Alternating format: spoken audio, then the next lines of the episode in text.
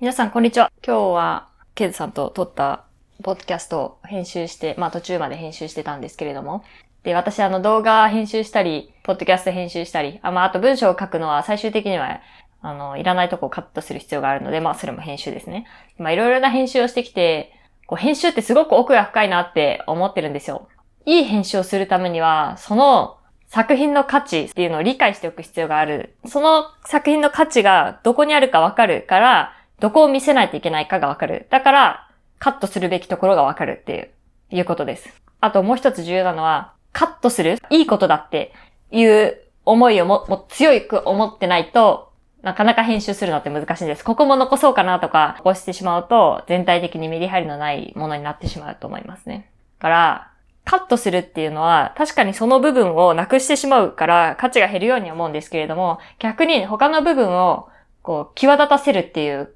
そういうメリットがあるわけですよ。残すっていうのは危険性もあるわけです。から勇気を持って切らないといけないわけです。編集するときは侍にならなければならないんですね。刀を持っていらないところを切り捨てるの判断基準っていうのは、その全体の中で価値はどこにあるのかっていうことです。価値っていうのは、まあまたこれも難しい話ですけど、その聞いてる人にとって役に立つっていうそういうわかりやすい価値だけじゃなくて、それを見てこう感じるその印象とか、言葉にできないものもたくさんありますから、全然、こう、なんていうのかな。無駄に思えるところでも、そこから、そこに味わいがあれば残すべきだし、だからまあ、価値がな、何なのかっていうのも、また、また、ちょっと難しい問題なので、今日はあまり深く、はい、立ち入らないんですが、まあ、そういったことを全体を理解した上で、やらないといけないと。だから編集っていうのは結構難しいことだと思います。私もいつも、まだ試行錯誤しながらいつもいろいろやってるんですけれども。で、もう一つ私が気づいたことは、一人で作ったコンテンツを編集するのと、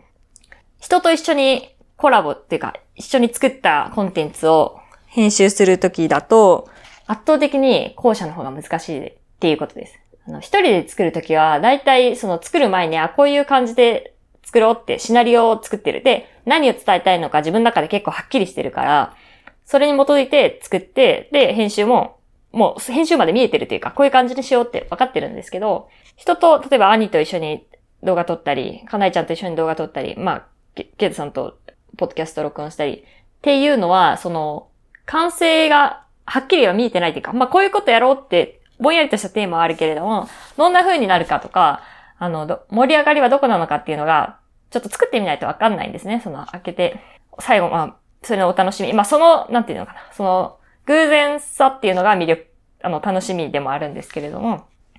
で、撮った後に見返して、全体の中で変、どこに価値があるのかっていうのを考えながら編集しないといけないんですね。それが難しいなと思います。だから、